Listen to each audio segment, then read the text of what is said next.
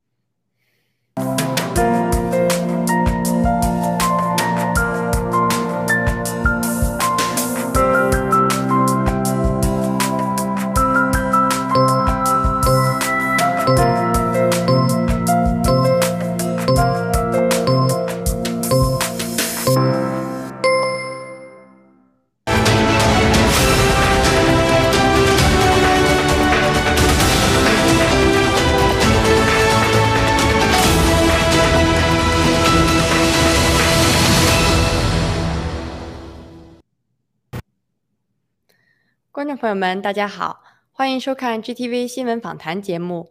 今天是十一月六日，星期六，现在是美东时间晚八点半。我是小新 Emma。首先聚焦新中国联邦动态。无知是新中国联邦最大的敌人。十一月五日，郭文贵先生在大直播中指出，许多战友对洗币缺乏认知，并感叹道：“无知是新中国联邦最大的敌人。”无知表现在以下三个方面：首先，不分善恶。郭先生开始爆料以来，一直揭露 CCP 的邪恶。孟建柱在台上大讲伪光正，私下却与一家三代淫乱，祸害无数中共百姓。这样的中共高官比比皆是，可现实中没有多少人能看清他们是恶人，更没有像郭先生那样挺身而出的人。其次，不明真相。郭先生创建五星级裕达，又盖起七星级盘古，从国内发展到海外，从一个人开始爆料，到吸引一群跟随者，到组建多国农场，到创造基基系列，建立新中国联邦，到开创新联储和洗币上市，这样的实力很多人却看不见。郭先生以正道主义为信仰，用 GTV、G News、盖特等媒体揭露中共的邪恶及阴谋。率领新中国联邦人战斗在中共对全世界发起的病毒疫苗生化战的最前线，揭露 CCP 病毒真相，传播疫苗危害及解药，但还是有人不相信。最后难守财富，法治基金、法治社会的捐款者捐的不是钱，而是新家性命，因此被郭先生称他们为兄弟姐妹及战友，并发誓为战友们挣钱。郭先生据理力争，依法让战友们获得洗币。遗憾的是，仍有许多战友半路掉队。投资投入的是时间。郭先生多次告诫战友们不要投机，不要成为财富的奴隶，要守住洗币。四年多来，郭文贵先生启迪明智，爆料中共，唤醒世界，为中华民族和全世界人类的未来不断奋斗。十一月四日的洗币价格下跌，说明了洗币交易的真实、公平与可信。十一月四日，刚刚上市不久的洗币出现了意料之外的价格下跌，后有消息证实，价格的下跌是由部分战友听到意外消息后集中抛售引起的。十月五日，郭文贵先生在新中国联邦大直播中提到了这个事件。郭先生说，这个事件用事实验证了洗联储洗币的以下几个核心特点：第一，所有的交易都是真实的，没有任何人控制市场，有抛售，价格就立刻下跌；第二，洗币的价格下跌是抛售的真实反应，没有任何水分。第三，洗币可以随时变现，所有参与抛售的投资者都亲身经历过，洗币卖掉后，洗美元就立刻打到洗联储的户头。龚文贵先生强调，这次事件恰恰证明了洗币、洗美元的真实性、伟大性和它的系统的公平性，没有看不见的流氓黑手在幕后操纵。我们应该对洗币和洗美元更有信心。多因素下，台湾危险性减轻。十一月五日，郭文贵先生在大直播中谈到台湾问题，认为目前台湾的危险性在减轻。首先，最近美日欧澳等国家纷纷在对台问题上向中共发出很强烈的信号，在这样一种娱乐环境下。拜登政府已经三次表态，一定会对台履行他的承诺。其次，美国主张灭共的人在地方选举中大赢，对台湾是一个很大的利好消息，意味着这些人上台后会警告中共：若敢打台湾，三分钟就把你消灭掉。最后，一些资金开始到洗美元寻求避险。郭先生举例，昨天洗联储有多个大户突然来开户。用的是海外的可掩护公公司，资金量巨大。这个事情跟台湾有很大的关系。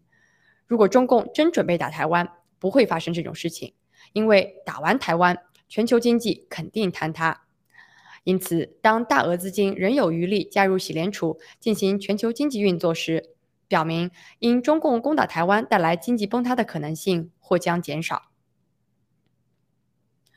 中共给军方打的不是疫苗，而是增强免疫体力的抗体。在疫苗灾难向世界走来之际，郭文贵先生在十一月五日的直播中揭露出，邪恶的中共给军方打的不是疫苗，而是增强免疫力的抗体，但给中共老百姓打的却是实验性的冠状病毒疫苗。郭先生说，作为中共核心工具的军方，包括陈威，打的是增强免疫力的抗体。去年，陈威来到武汉，通过媒体宣布已经研发出了新冠疫苗，并当众注射。郭先生指出，陈威这招很厉害，让外国人相信他打了疫苗，让中国人相信必须打疫苗。实际上是给老百姓打的，全是要人命的实验性新冠病毒疫苗。郭先生强调，中共一箭多雕，而最重要的是，中共利用中国老百姓做人体实验。可以研究新冠病毒疫苗。中共是彻底的反人类、大屠杀中国及世界人民的邪恶恐怖主义政党。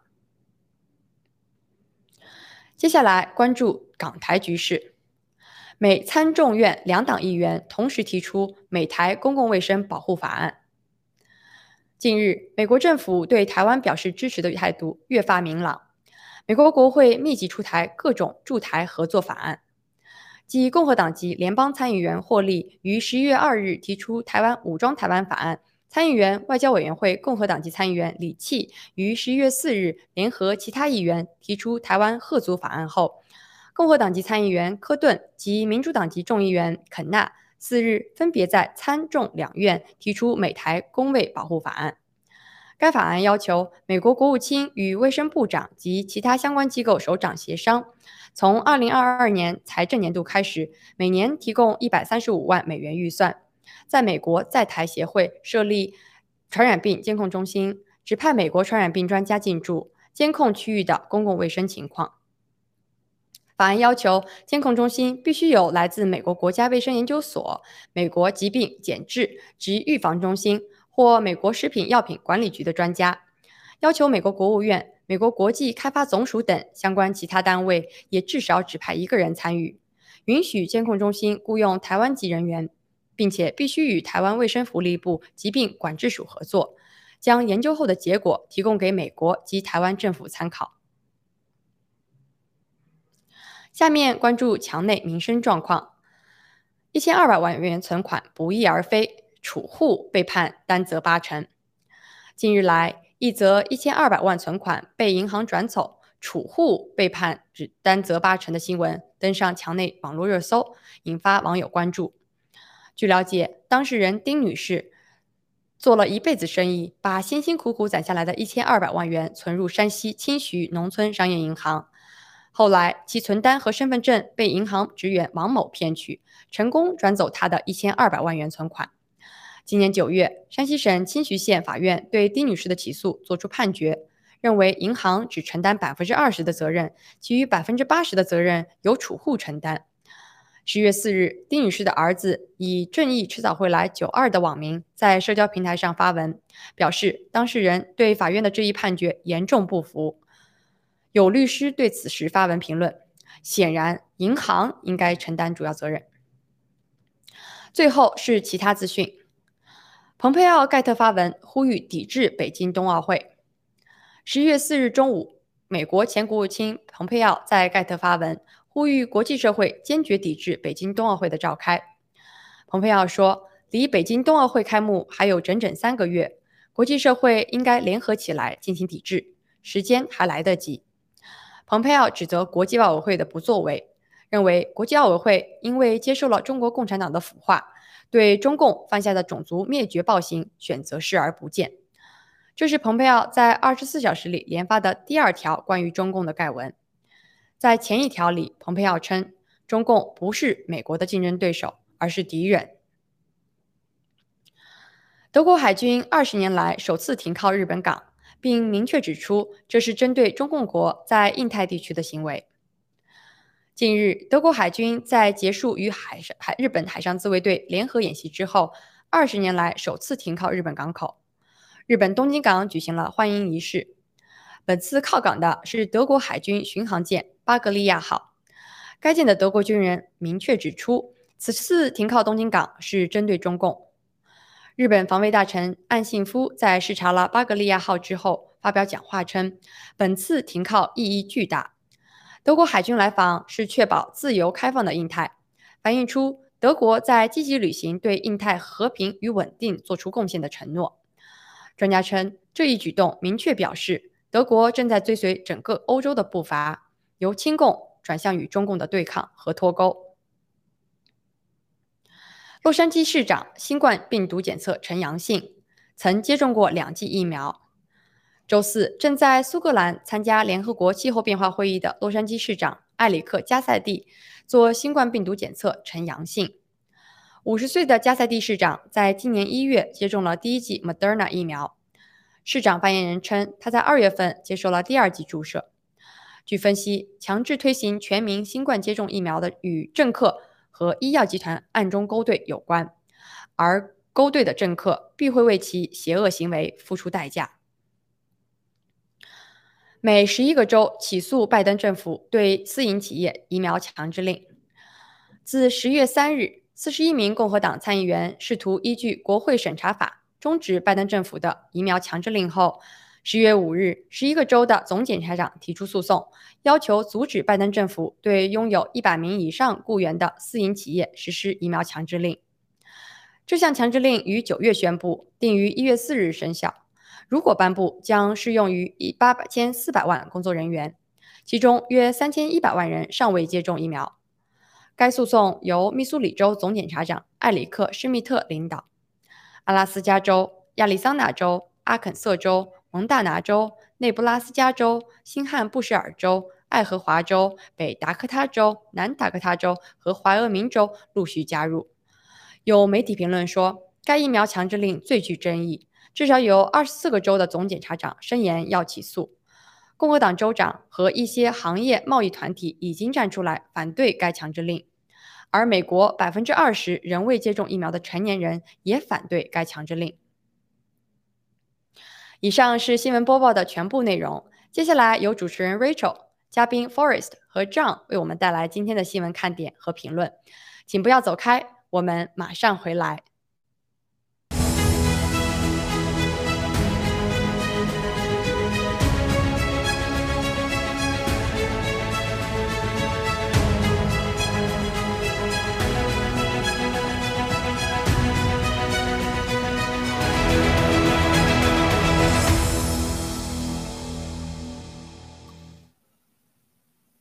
尊敬的全球的战友们，大家好！很高兴大家收看今天晚上的啊 GTV 新闻访谈。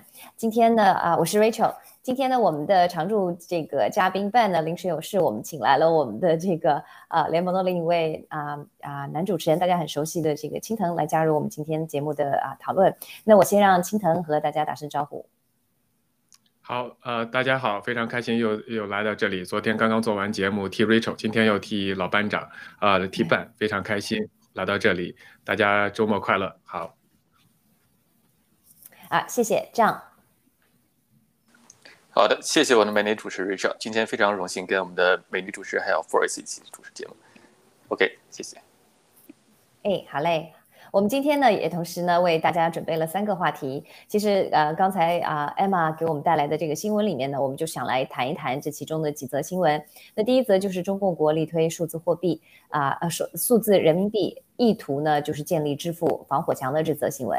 还有呢，我们想来谈谈刚才很奇葩的一则新闻，就是一千两百万存嗯存款存进中共国的银行，啊，不翼而飞，而且这个墙内的这个储户呢，竟被判担责八成。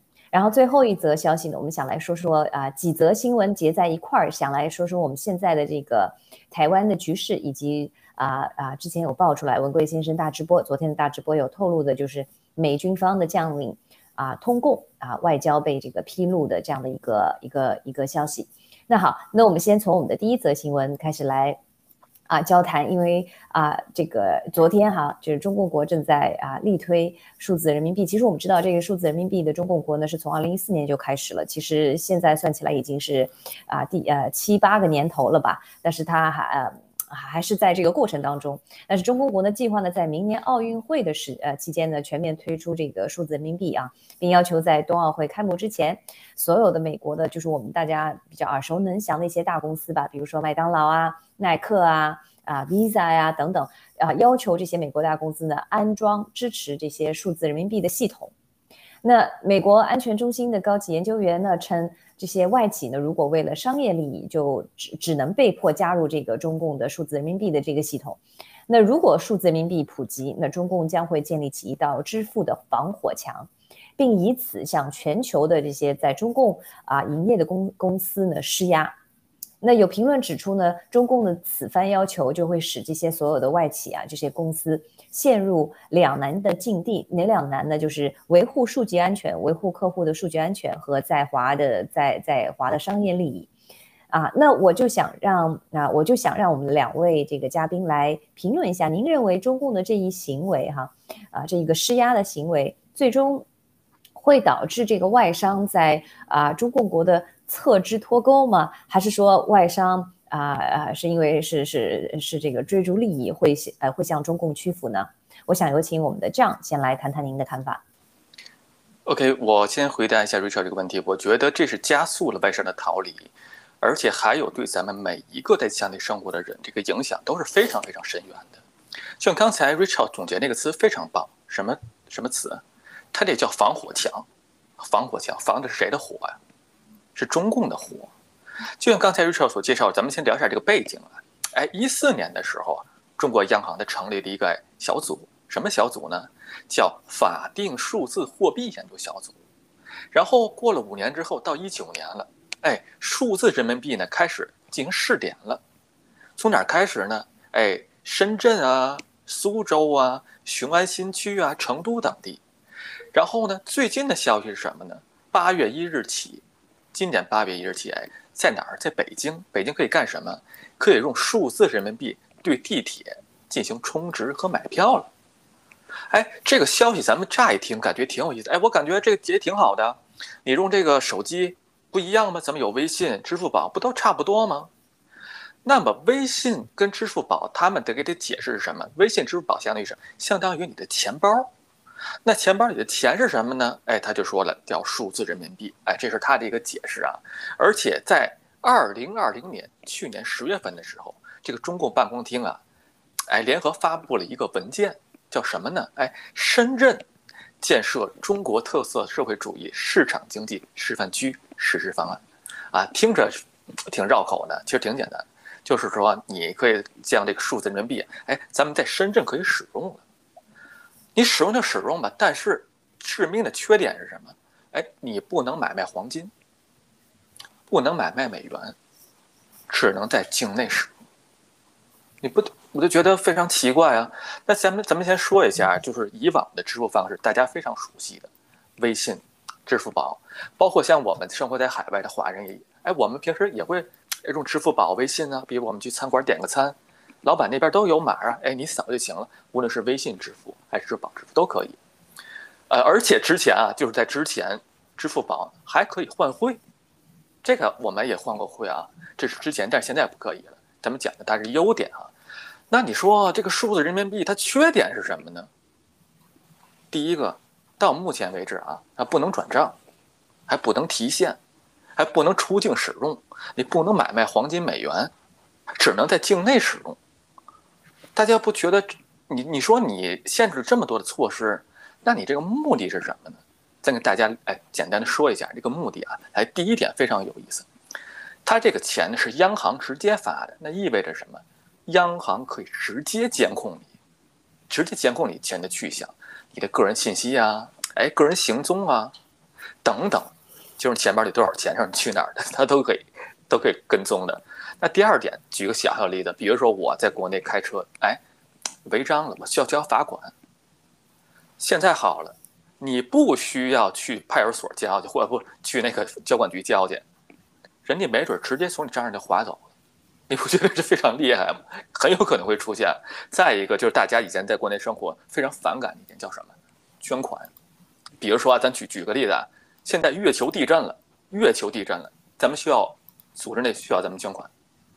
OK，以前咱们还抵触啊，反感，现在行了，人家直接从钱钱从钱的钱包里划走，这叫数字人民币啊。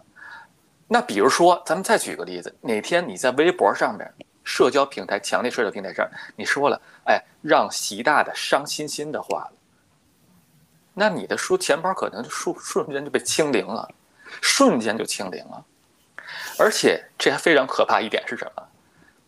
它这个电脑上啊就可以控制你的货币总量，什么意思？哎，人家是央行直接控制的，它可以控制货币总量啊，我放多少水呀，稀释你多少的财富，人家一按碰手指就决定。我这这个好厉害啊！那再一点，资金强烈的资金，你想外逃，想汇款啊，你想去买咱们的洗币，那就难上加难的有点。而且这是对于咱们墙内的占有。那对于说外企，刚才 Richard 提到这点，哎，外企呢？外企数字货币全程监控，干嘛？防止你资金外逃。而且大家。有没有嗅到一点味道？什么味道？包括咱们跟 Richard 之前跟老班长做节目聊到房地产那期，我还记得。无论是房地产还是数字货币，都是跟咱们老百姓息息相关的一个非常息息相关的一个行业。那么现在大家感没感觉到，这是不是又一次的由市场经济向哎向哪儿向计划经济再次转型？原来是计划经济转到市场经济，现在是完全开倒车，市场经济转计划经济。就跟当时的粮票一样，我这印上给你印上二两，那你就只能让你去供销社拿二两去。哎，现在正巧不巧的是，习大大还正在推这供销社，大家都知道这这新闻吧？而且就像咱们这个私企国有化一样，比如说咱们之前聊的房地产，我我估计房地产未来肯定很有可能就是说，只能是国家像以前，比如几建啊，这个六建、七建啊、三建啊这种各地方的建，只能他们盖房子的。那么在对于短期。在大陆境内的这些海外居民的话呢，他有优势，但是可能这优势也不太好，就是你不需要去银行开户了，直接就开始人民币钱包了。但是，但是，但是啊，你是拿外币换回来的人民币，对吧？那你当你出境时候，你这外汇，你剩余的人民币能不能换成外汇，换到你你之前的本国货币，那就不好说。OK，谢谢瑞生，我先说到这边。嗯。好的，那谢谢我们的 John 跟我们分享了一下您认为的这个数字人民币的利弊处和和这个，好像听下来只有只有弊端啊，这个呃呃方便的地方真的是啊，真的是呃不值得一提。那我想来听听我们的这个青藤，您对刚才我的问题，您觉得这次外商嗯会撤资，还是呃还是会向中共啊跪舔，然后继续赚他们的这个啊钱？嗯，好的，呃，我非常同意刚才这样所有的这些观点，而且说的非常到位。我觉得，如果是聪明的商家呢，应该是会坚决的撤离，因为他看到看到的中间的这个是一个风险，是一个潜在的问题。啊，那么如果是不聪明的商家呢，图。尽力图这个所有的这个贪还贪贪这个贪钱的话呢，他可能不会撤离，他觉得可能这是一个好事，还会留下来。但是我觉得从长远来看，比较聪明的、有远见的企业家，他一定会坚决的撤离，因为这里头潜在的风险太大了。那么我想说到的这一点就是，刚才这个数数字货币推出来的时候，其实我们可以看到，就是我们提到的这个所谓的现在人民币的一个贬值，所谓的通货膨胀，因为我们以前文。文贵先生在直播的时候也提过，国内在可能会准备印大型的钞票换。人民币把这个旧版人民币换成新版人民币，那么推出数字货币，我觉得这从某一种程度上来说就是一个换币的过程，我可以避免所有的这种通货膨胀表面上的这个纸币的一个贬值的一个过程。那数字货币可以很好的达到这么一个效果。那么第二点就是刚才这样提到的一个就是管制作用。那在现在所有的这个经济崩塌的情况下，这个民怨沸腾的情况下，那通过货币这种监控、这种控制人人的这种流动，它是一个非常好的一个手段。那刚才这样提到的这个粮票，那么在过去就是通过粮票，它有省级粮票、市级粮票，通过这个粮票就把你限制在就画地为牢，你是不可能去别的地方的。如果我限制你使用你的这个钱在某个，那你是不可以走的。另外一点，刚才这样提到的所有的这个物资的短缺、粮食的短缺，整个回到公有制时代。回到军管时代，所有的东西收归国有，那么这个时候数字货币是一个非常好的一个控制手段。我就是一个电子粮票，我让你买多少斤的粮食，多少斤的油，是从我这个，不管你赚多少钱，你可以赚两万三万，在你的数字钱包里头可能是有很多的钱，但是我给你分配的能买粮食的钱，我是可以控制的，我是可以限制你的消费量的。从这一点上来说，这也是非常危险的一个，对老百姓来说。完全是没有任何的好处。这个电子货币完全的推出，就是为了他们的控制，为了延续中共的这个寿命。那么还有一点，其实我们可以看到，我们中国在过去的电子支付已经是非常发达。我我有很多的美国朋友去中国，包括国内的朋友说啊，美国太落后了。你看我们在中国买个青菜，在这个市场上一扫一扫码就支付了，对吧？在美国大家还没有，现在才有了这个所谓的 Google Pay 啊，苹果 Pay。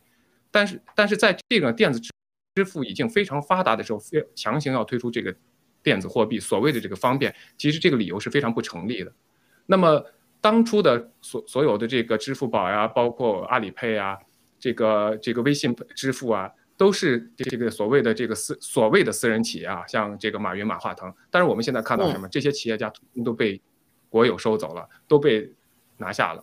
那么这个时候全部都收收为国有，那它就是通过这种电子货币的方式，你以前私人再有再好的这种平台，再好的支付系统，不管你是微信配还是你想推出的这个这个呃蚂蚁金服这都是可以我国家说了算的。在这里，就是刚才回到刚才第一个问题，外国的企业家看到这一层面的话，他是完全不应该接受这样一个结果，他应该是非常聪明的离开的。所以长期来说，回答你的问题，应该是加快了这个脱钩。只有贪心的、看不清这个方向的人，才会留在中共，跟中共继续的这个勾兑。但是我相信这个时间也不会太长。好的，谢谢 Rachel。嗯，我觉得两位分析的非常的呃呃，几乎可以说很全面哈。我也非常同意两位的说法啊。其实数字人民币就像刚才啊，青藤也有提到那个啊，张也有提到，就是说这个风险。如果外商知道这个大环境，知道他们在中国赚的钱永远是只能留在中共国，不能够啊啊拿回去啊给他们的这个公司，甚至于啊在这样的一个嗯。呃，就是数据数据危险的情况下，中共国的一贯的偷盗的行为，对这个，因为中共国从来就是想要代替外企的，他从来没有让你真正的来到他这个环境中，呃呃呃，按照他的这个规则、法律的条框来呃框呃框架来来真真正正的做一个啊为人民服务的这么一个生意，他从来没有这么看待，他原来就是想要学你的、偷你的技术，然后再来代替你。我们很熟悉的这个谷歌网，呃，这个啊呃百度就是抄来的，我们。说到的这个阿里巴巴还有什么？就是抄这个 Amazon 的。其实很多东西它为的就是要代替你。所以说，我相信这些外商，如果他知道啊，他最后的这个 这个命运哈，包括以前的前车之鉴，包括现在大环境下的中共国的经济的崩塌以及民生的潦倒，他们应该都会想一想啊，是否还要留继续留在中共国？这个所谓的一呃十四亿人口的市场到底还剩多少购买力啊？等经济这个房产塌掉的时候啊，到底还有多少的人可以啊可以去去有钱去再去买这些呃什么耐克啊什么啊呃东西？真的是真的是他们会想一想。所以说长期我同非常同意，就是长期的眼光来说的话呢，虽然是逐利的资本。但是他们也应该看到，这个在中共国他们是根本不可能再赚到钱了哈。好日子结束了，就像呃这个文贵先生在这个大直播中嗯提到的，二十年前中共国啊也加入了 WTO，没想到短短二十年的好日子，竟然就是啊这样的要被断送了。我看到这样有举手，这样你你想做啊怎样的补充？OK，我想补充一点，就是说大家想一下，包括青藤刚那个 Rachel 分析特别好，大家想一下这个之前的。啊，微信，包括阿里，他们属于谁？属于谁？大家都相信咱们八的革命革命战友都非常清楚一点，那就是江家的钱，等于之前的这个钱袋子呢，之前是掌握在江家人的手里。那现在习，你想，如果说咱们换位思考一下的话，如果是你是习的话，你想不想把这个货币权拿回到自己口袋里？我觉得这是非常对他来说是当然是必要非常必要的，这是第一点。第二一点的话，就刚才 Richard 跟青藤都说的非常好，什么？为什么这些个包括咱们之前讲的沃尔玛呀，然后还有呃这个麦当劳，他们都还包括韩国三星都要撤出中国大陆？大家想一想，如果坐在镜头前面的你是身处海外的话，想一想咱们每一个人当初出国的原因是什么？咱们每一个人出国的原因是什么？包括你在墙内曾经就是十四亿人有两亿人有护照，一亿人出过国，那一亿个人你出过国，然后你还想不想来回到你自己的祖国？还想不想回到中共国？大家都想一下。我觉得我个人来说，我我真的是非常喜欢新西兰这个国家，安静、稳定，非常优美的环境。我相信这是一每一个人都追求的，包括咱们的安全，尤其是安全问题，对孩子下一代教育的问题。你说对咱们个人，咱们比如说现在财富非常的少，相对于大企业，咱们都想寻求一个个人身安全、财产安全这么一个空间。那大家想一想，强的那些外企呢？他们拥有了这么多钱，数字货币来了之后的话，连钱都出不去。你想想人家怎么想的？我估计那心估计都是在滴血。谁不想趁着现在赶紧逃出去？好，谢谢少，我就补充这一点。嗯，对，其实真的是我不知道这个数字货币的，就是啊，中共国的数字人民币的实施，会背后的这种角啊角角逐和绞杀是个什么样的程度？就像刚才这样说到的，其实我觉得这一定程度上，呃，嗯，也会也会加剧内斗哈。就像就因为谁不想控制钱袋子？因为这个文贵先生曾经说过。你只要控制控制了三样东西，你控制所有东西，对吧？一个就是钱袋子，一个是话语权，就是媒体，还有一个就是军队，对不对？那我们知道，在国内习他有可能军队，嗯，还不是最稳哈，这个啊还不是最稳，很多这个军队很乱啊，这个里面有江有曾，有很多这样的人，所以说他也要要小心一点哈，要小心一点。那他的这个话语权呢，呃，肯定。不是他一掌天下的，有财星啊，有这样的人啊，有怎么样啊？就就经常时不时看到一个莫名其妙的消息，对不对？呃，唱反调的，跟这个共同富裕啊，我说不要共同富裕啊，那个人说病毒呃疫苗有效，一个人说疫疫苗没效，对不对？经常会看到这样的一个一个内斗的一个显现吧。所以说，所以说，那他要抓什么？那其实，其实，所以说，我觉得在争夺这个数字人民币的一个控制权的时候呢，其实真的是加速啊内斗的这样的一个分裂。其实也从一一定程度上，也真是我们的机会。所以说，嗯，鹬蚌相争嘛，对不对？这个渔翁得利。那在统治的程度上，我相信我们中国老百姓，墙内的老百姓已经生活在这个鸡笼里了。曾经说过的一个电影《白虎》，我不知道大家两位有没有看过啊？文贵先生说过的《白虎》，那它里面说到的就是，呃，就是这个人生活在一个笼子很小的笼子里。那如果中共国的数字货币再发行的话，那我们的笼子就更狭小了。我们甚至就跟养在猪圈里的猪一样，有可能只有这么长、这么宽的一个地方，你不能动，你你你背后痒，你想蹭一蹭，你都没法蹭。真的就是到这么可怜的地步。因为刚才两位嘉宾真的把这个数字货币的本质说得很清楚，因为啊啊，它它它完全您是透明的，你没有任何的隐私。所以说，这我也相信哈，七哥在设计我们的这个洗币的上市的这个日期，真的是有啊，真的是有考量的。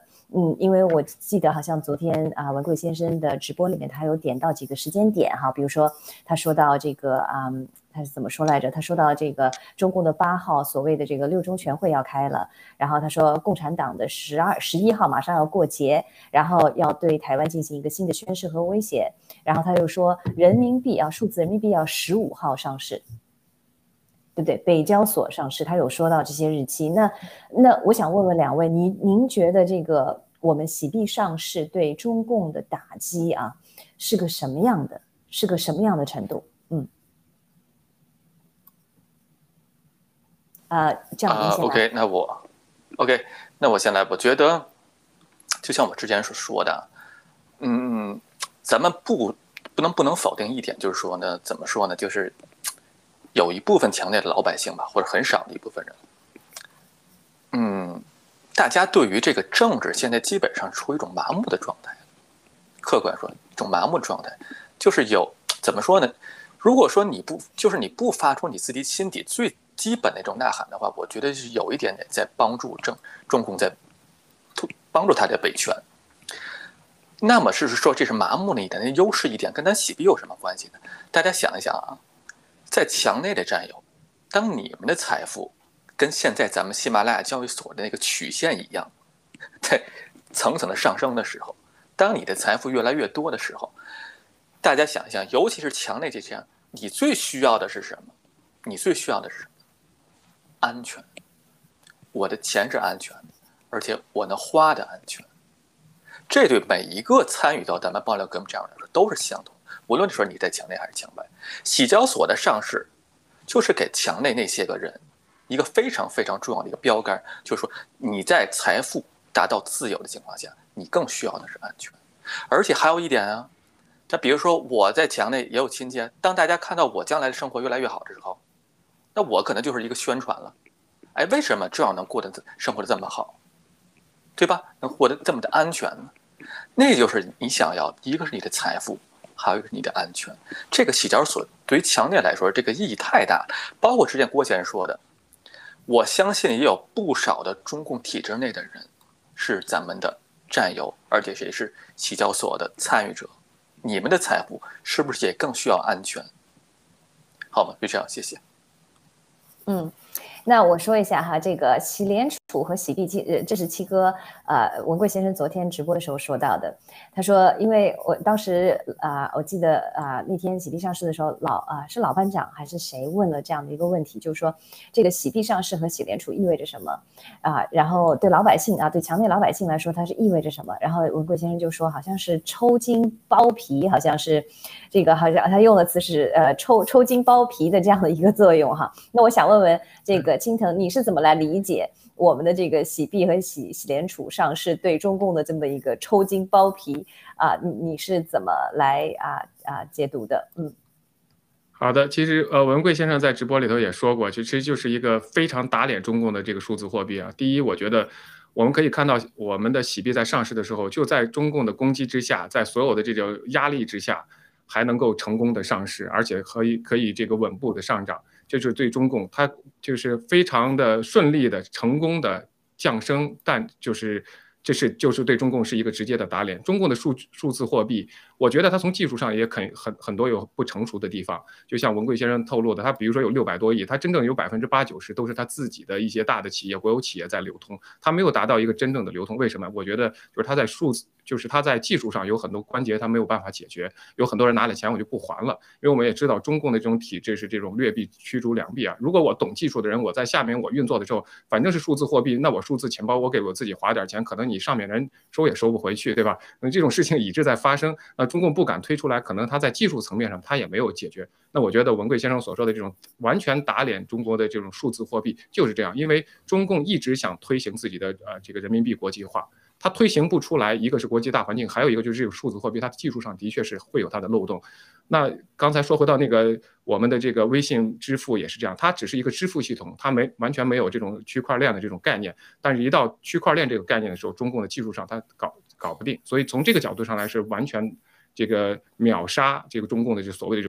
我不知道他是否他下一纸命令，中国所有的东西，中共所有的东西都这样，他下一纸命令是否能达到效果，是否能够推行下去？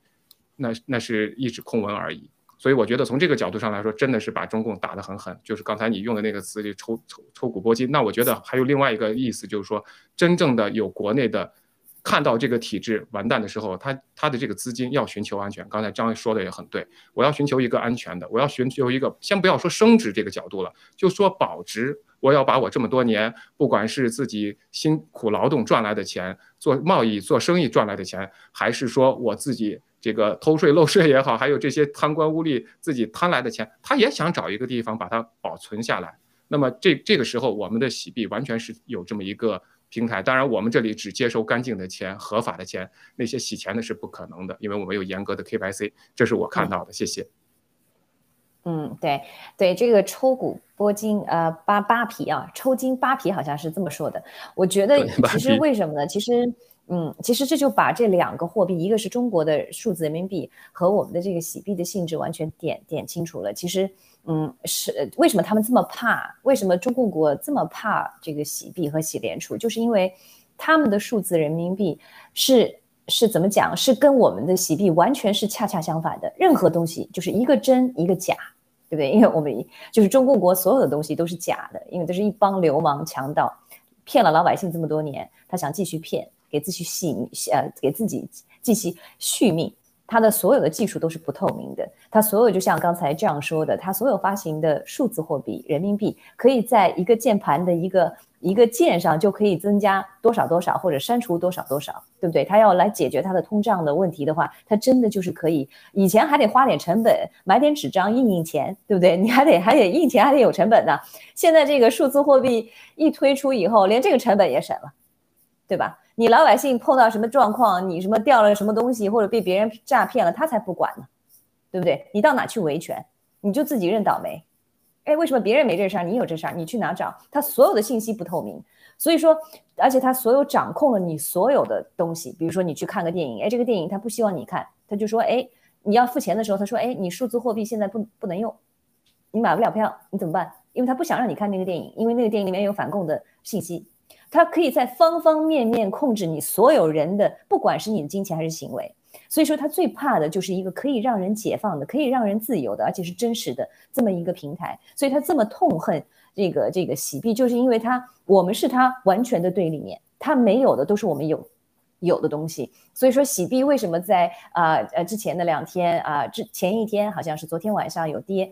其实七哥，呃呃，文贵先生在直播当中也说了，就是真实，就是反映最真实的一个东西。它是一个市场，对不对？有人恐慌性的啊，一个消息来了之后，他会去抛，所有的信息都是谁买谁卖，挂多少钱，你都是清清楚楚看得到的，对不对？而且这钱是属于你的。那最本质的货币，七啊，文贵先生也之前有提到过，也就是法币和货币和数字未来货币的这么一个区别，对不对？法币就是一帮流氓。嗯，用政府的这个强迫行为，呃，强奸你来骗你的，对吧？那那你你愿意，那也没办法。当然，你你如果现在老百姓还没有觉醒的话，如果你愿意，你不灭共，其实你就是在帮助中共续命。所以这也是为什么金融超限战的一个很重要的方法，就是把你的钱放到安全的地方，放到我们的洗联储和洗币。那嗯，今天好像齐哥的盖特也有说，现在是一个最好的机会。对不对？这个时间点，因为现在还不高，才十八块，虽然比开盘的时候已经涨了呃一百八十倍了哈，但是但是问题是还是真的很低，所以说这是战友可以进来的一个很好的机会，而且这两天好像喜联储也焦头烂额，很多的战友在申请要要申请要过 KYC 哈，有有大批的这个呃这个这个投资投资投资人入涌入。所以说，嗯，我们也希望加战友啊，加紧时间啊，能够登上这个金融的诺亚方舟，在这个十五号之前，在中国数字人民币实施之之前，快点抓住这么一个很小的一个嗯开的一个缝吧，快点钻出来，然后啊，把你的钱放到灭共的这个啊这个地方去。两位还有什么想添加的？呃，我就是非常同意刚才 Rachel 说的一点啊，就是我们很多国内的战友也好，呃，老百姓也好，觉得这个体制有恶，但是不知道自己做什么，也也不知道自己能做什么。那么其实你把你的钱投到洗币，或者投到自己更安全的，不去支持所谓的他这种假的东西，不去支持他的房地产，不去支持他的所谓的这种金融呃欺诈，不管是 P to P 还是这种原油宝，那么你就是在灭共，因为他的假擀面子账就撑不下去了。所以每个人，只要你把你自己的自己拥有的财富合理的保存起来，放到一个可信的地方，放到一个自由支配的地方，其实就是在灭共。这是我想补充的，谢谢。对，非常好，金腾，谢谢啊。这样你有没有要补充的？没有的话，我们转到下面一个新闻。好的，那我们就转到下面一个新闻，这个新闻就更细思极恐了哈。这个我们刚说完这个中共国对人的控制，那这则新闻呢，刚才艾玛有跟我们啊报道，就是这个一千两百万的银行存款不翼而飞。那墙内的这个储户呢，被法官判处单层啊单责八层啊，所以他掉的这个钱呢，也只能找回来啊百分之二十，因为百分之八十这个银行是没有任何责任的。那我想让我们的这个导播放上来我们的这个刚才这个。这个这个这个受害人啊，他在网上以这个正义迟早会来九二的这样的一个网名啊写出来的一个一个文章啊，我们待会儿来点评一下这个文章。那这个文章呢，其实就讲到这个，对，谢谢，嗯。这个文章就是有讲到啊，里面有一句话，我不知道大家有没有看到，就说他讲到他自己啊怎么样啊存的这个钱，他的父啊妈妈是怎么样被啊辛苦存存下来的一千两百万存入了分成四笔业务啊存入了这里比较大的银行。然后他的钱又是怎么样被骗的？被被被这个被人骗走？他他母亲的这个定期存单和身份证被骗走，那导致呢这个骗子啊去呃私自取走这个钱，但是。银行呢，竟然啊犯了很多的错误。银行没有要求有密码，银行包括这个存款单、取款单上的名字写错也没有质疑，等等等等。银行其实有疏漏啊，非常多的这个程序上的这个疏漏，包括职责上的啊没有尽到职责，检查的这个核实的职责，那才造成了这么一个受害人的一个损失，然后去去去告，结果呢还啊这个法官的宣判竟然是如此的这个无厘头。那那那这里面他其实说到一句话，那就是当时啊他就说啊我们是因为相信银行啊才把钱存进去的，存到了这个银行。那我想问问这个这个账，您是怎您觉得这个受害者他之所以受害，啊他哪里做错了？你你觉得他他是因为他应该他是不应该相信银行吗？他就能避免这个灾难吗？还是我想听听您的意见。呃，OK，咱们先简单算一下啊，这个前面这个丁阿姨起诉的时候呢，是按照这个五百万第一笔五百万，她作为起诉的，然后银行判的是啊，法院判的是银行呢担百分之二十责任，然后丁女士担丁阿姨担百分之八十，但也就意味着呢，如果说后面的判决后面那七百万啊，加一起一千两百万嘛，后面那七百万如果也这么判的话，你想想丁阿姨能拿回多少钱？就二百四十万啊。那不到一千万就这么没了，我我想一下，如果说我要是丁阿姨的话，我估计我连跳楼的心都 都会有了，都会有了。那么刚才就是 Rachel 给的这个问题问的非常好，就一针见血的。为什么？这银行啊，包括法院，他们认为是这个责任，就是丁女士应该承担责任什么？他是觉得这个丁阿姨呢，她作为一个成年人，她应该能够预判到，她把她这个存折还有身份证交给别人的时候。可能会造成啊一定的风险，但是呢，他说丁阿姨呢，还是把这个东西交给了谁呢？银行职员，他是银行职员啊。那么问题就来了，你说家谁家里都有个上上年纪的人啊，这么多大年龄，尤其是咱们这个六十岁往上的这个啊叔叔阿姨他们，如果说他们不能够自己完成一些比较银行复杂的任务的时候，大多数都是要找一些个银行职员帮他们。操作一些日常的一个业务，这非常正常的事儿。那这都是基于一种基本的对银行的一种信任的，对吧？比如咱们去柜台的时候，你坐在那儿，坐在椅子那儿，得有个玻璃隔着你了，但是你还得把自己的身份证、啊存折等相关信息证件交给对方啊，要不你怎么办业务呢？那如果说这个时候银行职员都把咱这个钱都划走的话，那你说是是谁的错呢？那么刚才回答 Rachel 最关键的问题，法院为什么这么判？为什么这么判？法院认为当中有一个非常重要的细节，他认为这个丁阿姨啊，把这个钱就是这个存折啊，还有她身份证交给这个王某，他去领礼品的时候啊，这个事实双方是都承认的。也就是说，什么意思？大家都有这个体会。比如说，你在我银行存多少钱？我会存五十万啊，给这金龙鱼花生油啊，一百万给个电饭煲，两两百万给个什么什什么什么东西啊？这是礼品券，这都很很非常正常啊。但是，尽管这双方都认为就是说存在这个事实的话，但法院说了，你们双方不能提供证据。你看啊，原告、被告双方都承认的这个事儿，但是法院认为你们不能提供证据。那它潜台词是什么？大家非常重要一点啊，潜台词是什么？如它的潜台词就是，这可能是丁阿姨跟王某两个人串通好的，什么意思啊？丁阿姨呢，就可以把这个她的损失这个责任呢，划给银行了，让银行来赔丁阿姨的钱，王某呢拿走他的一千两百万，然后呢，等王某比如说坐完牢之后的话，再拿回之来之前的钱就行了，也就是银行承担这个最终的损失。但是你有证据吗？你不能证实，你也不能证伪，就是你就这么判了。还有最关键的一点。丁阿姨告诉人家王某密码了吗？告诉家庭住址了吗？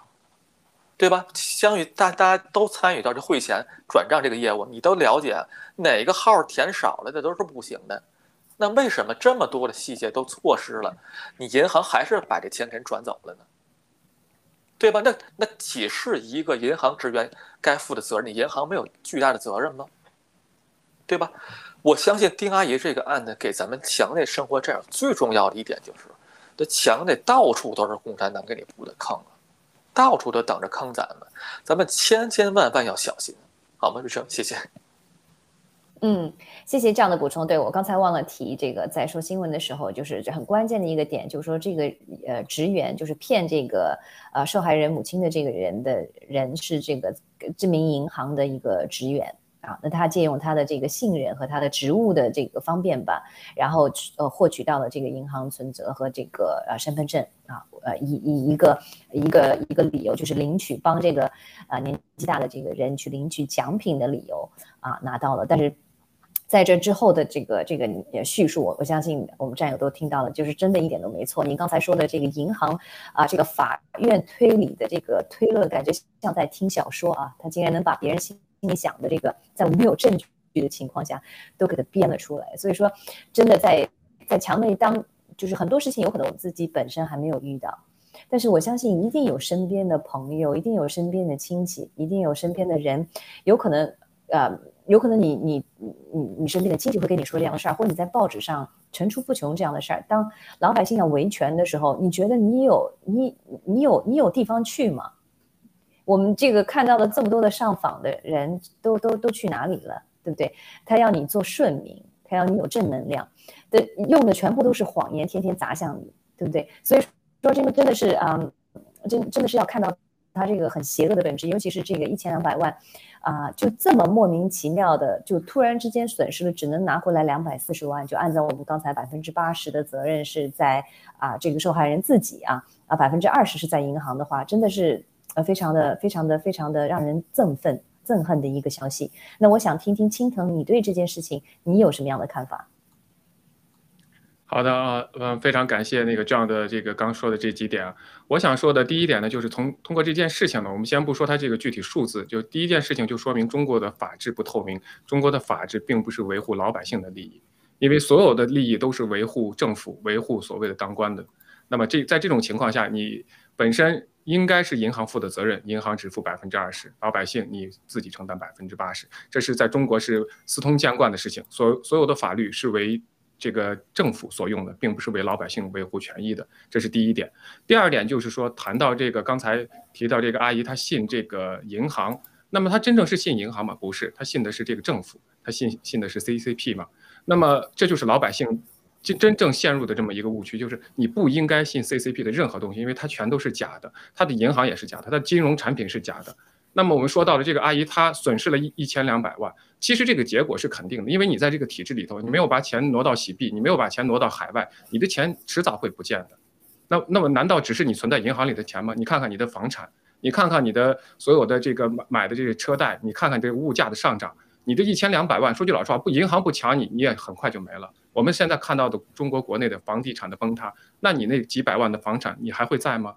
难道只是你银行存的钱没有了吗？这只是一个个例啊，就是说我们看到的银行存款被挪用了，但是。真正的背后的东西就是这个政府这个体系你是不可能信任的，因为它给你带来的只是说把你的所有的资产拿走，只是说通过哪种方式。而这个阿姨不不幸的就是她被一个个人利用了这个系统的漏洞，利利利用了这个系统，利用了这个系统漏洞把她的钱拿走了。但是在中我想说的。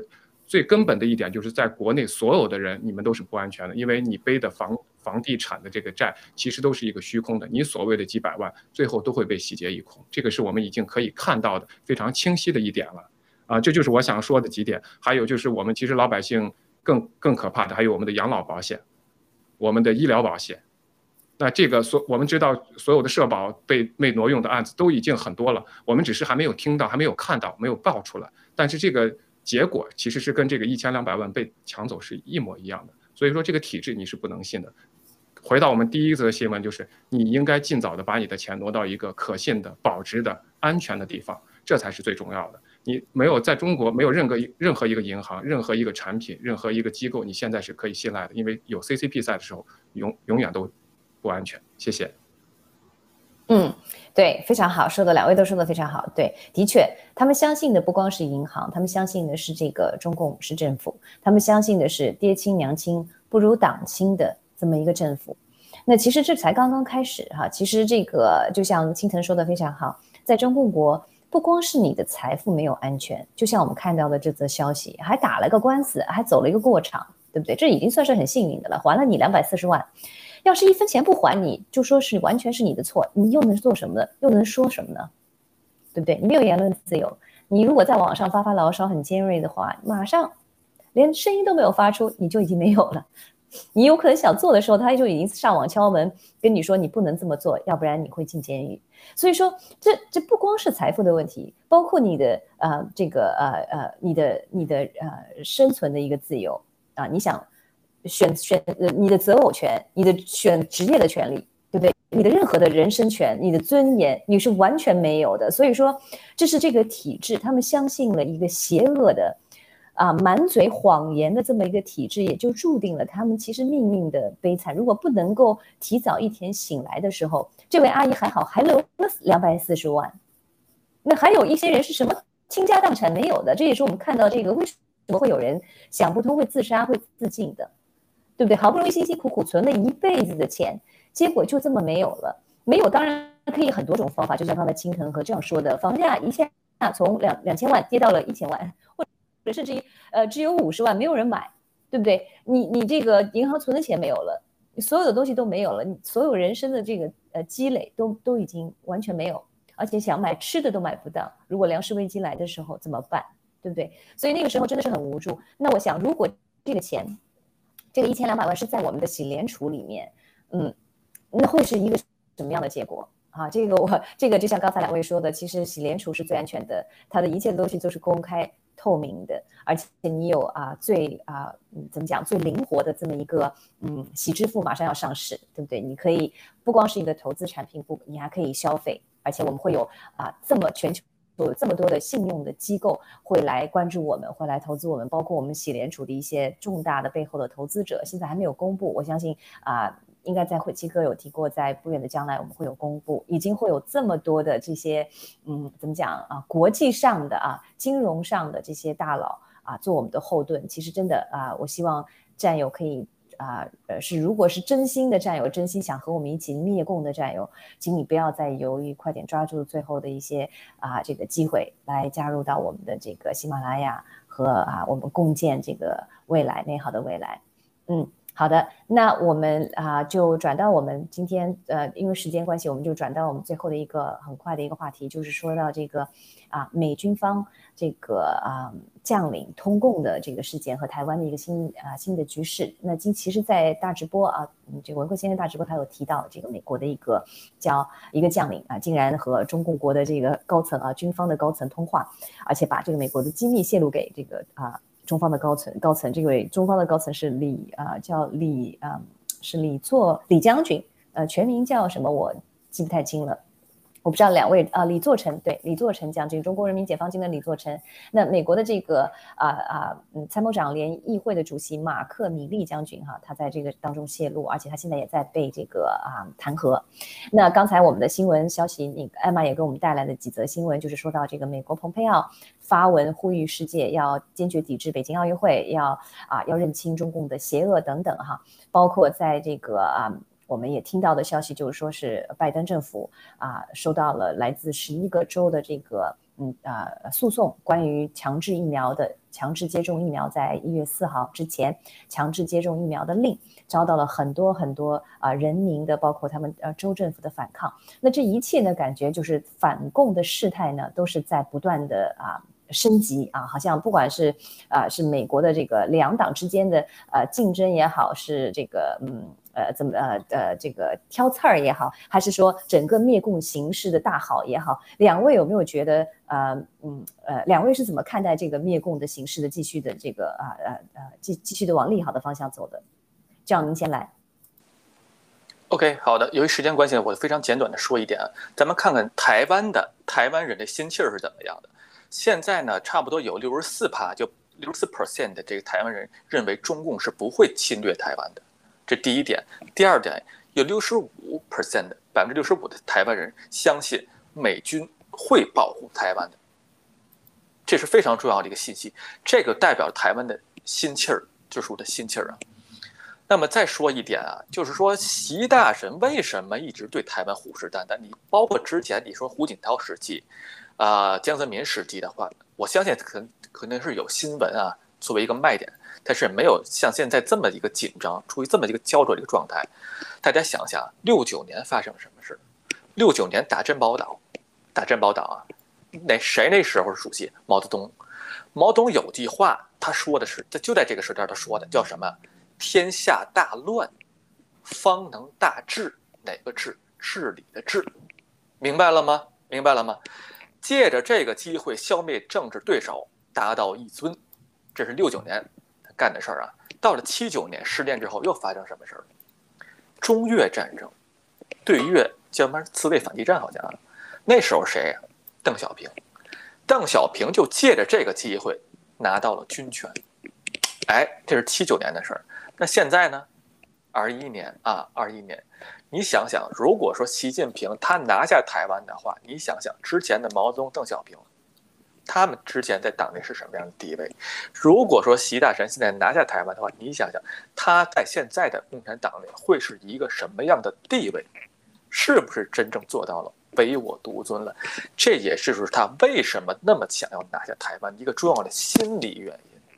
但是，但是我相信美国绝对不会放弃台湾的，而且绝对不会像放弃阿富汗一样放弃台湾。是截然不同的两件事。谢谢主持嗯，好的。那啊，文贵先生的大直播有提到，就是说啊。嗯，就是我们的洗币和洗联储其实是一个呃，就是怎么讲一个晴雨表吧。就是因为最近几天很多这个突然有大户前来开户，而且用的都是海外的这个壳公司啊，资金很大。他就说这件事情跟台湾有很大的关系。那我想让青藤嗯呃解释一下这件事情为你认为你是怎么认为的？为什么这件事情跟台湾有很大的关系？呃。我觉得这个还是跟这个所有的经济挂钩嘛，因为所有的如果说是这个真是要打台湾的话，所有的这个资金，整个的全球经济应该是很快就会崩崩塌，这个资金的流动不会这么也不会这么顺畅。那么还有一点呢，我觉得就刚才提到的这一点，就是说我们看到的，不管是美国的这个现在的所有的这个从蓝翻红所有的州的这个胜选，这个所有的这个共和党已经在二零二零年以前就可以掌握两亿，就可以。就拿到两院了。那么我们可以看到，这个灭共的这个趋势是势不可挡。那么从我们开始看到的，刚才你提到的这个将军跟中共的一个通话，我们可以看到蓝金黄。但是我通过我们过去这四年爆料革命，这个所有的揭露。揭露了所有的这个问题的存在。通过过去这四年建立的这个 G 系列 G 我们的洗币的整个这个系统，建立了一个完整的生态圈、完整的金融系统。那么这个时候，所有的灭共力量都汇聚在一起，就是一盘大棋，所有的点都已经布好了。那么这个所有的这个最后只剩收官的时候，那我觉得灭共是必然的。这个也是文贵先生说了多少次了。到二零二五年。共产党是一定会被灭的，只是说他付出什么样的代价。所以回到所有我们今天谈的话题，那就是以前灭共。最后，我们老百姓也要把自己的钱保住，在这个大时代变革的时候，在这个共产党灭亡的时候，把自己的钱能够保住，把自己的资产能够保住。其实洗币真的是一个非常好的选择。从那个角度上来说，它真的也是在改变全世界的一个金融体系。呃，流氓的不光是中国政府，美国其实也会有这样的问题，吸食老百姓的资产。所以从这个角度上来说，洗币的接受程度不光是我们中国的老百姓，还有全世界的老百姓。好，谢谢。嗯。是的，那很多人就会问，为什么洗币如果这么好，为什么才涨了这么点？哈，开开始怎么为什么还会跌？那其实我跟大家说的是，嗯，你不知道，其实文贵先生为为战为战友考虑了多少？他其实真的很希望我们穷战友、草根战友能够啊，能够变富裕起来啊。现在趁。因为为什么资本是是很嗜血，它能闻出来什么地方是最有潜力，什么地方是最可以避险的。所以说，当这些大大机构或者有很大资金的人进来了以后，那我们就我们草根我们穷人就就没戏了，你知道吗？我们有可能呃就买不起了。但是那个时候的呃那那时候的洗币就离我们望尘莫及了。所以说这也是为什么嗯七哥从来呃文贵先从来就说过呃你最后能不能呃你你你能不能买？到洗币，你能不能成为洗联储的这个怎么讲？加加入到洗联储，最后真的是战友的福报，真的是你的福报。这个这个，如果你你理解了这个文贵先生的苦呃良苦用心，你理解了这个我们现在所面临的这场啊怎么讲灭共之战吧？以金融灭共之战的意义和我们草根如果用正义呃善良。勇敢的这个这个特质，能够啊，你你真的是会有好报的。所以我相信文贵先生送给大家的那句话，就是一切都是因果啊，这个轮回啊，善恶的报应，一点没有错。所以我希望嗯，大家能够呃听进去我们跟你说的。其实你来不来无所谓，因为洗币的未来我们都知道一定会非常的棒。但是我们希望有更多的人能够把自己的财富变得安全，把自己的啊这个能够和我们一起灭共吧，创造美好的这个未来，新中国联邦。好的，那好，那我们今天的节目其实时间已经到了，很感谢我们的这个特邀嘉宾啊 forest 以后可以呃经常来，啊，聊得很开心，啊，谢谢我们的 John 好嘞，那谢谢我们所有的战友收看，啊，祝您晚安。晚安，好的，谢谢。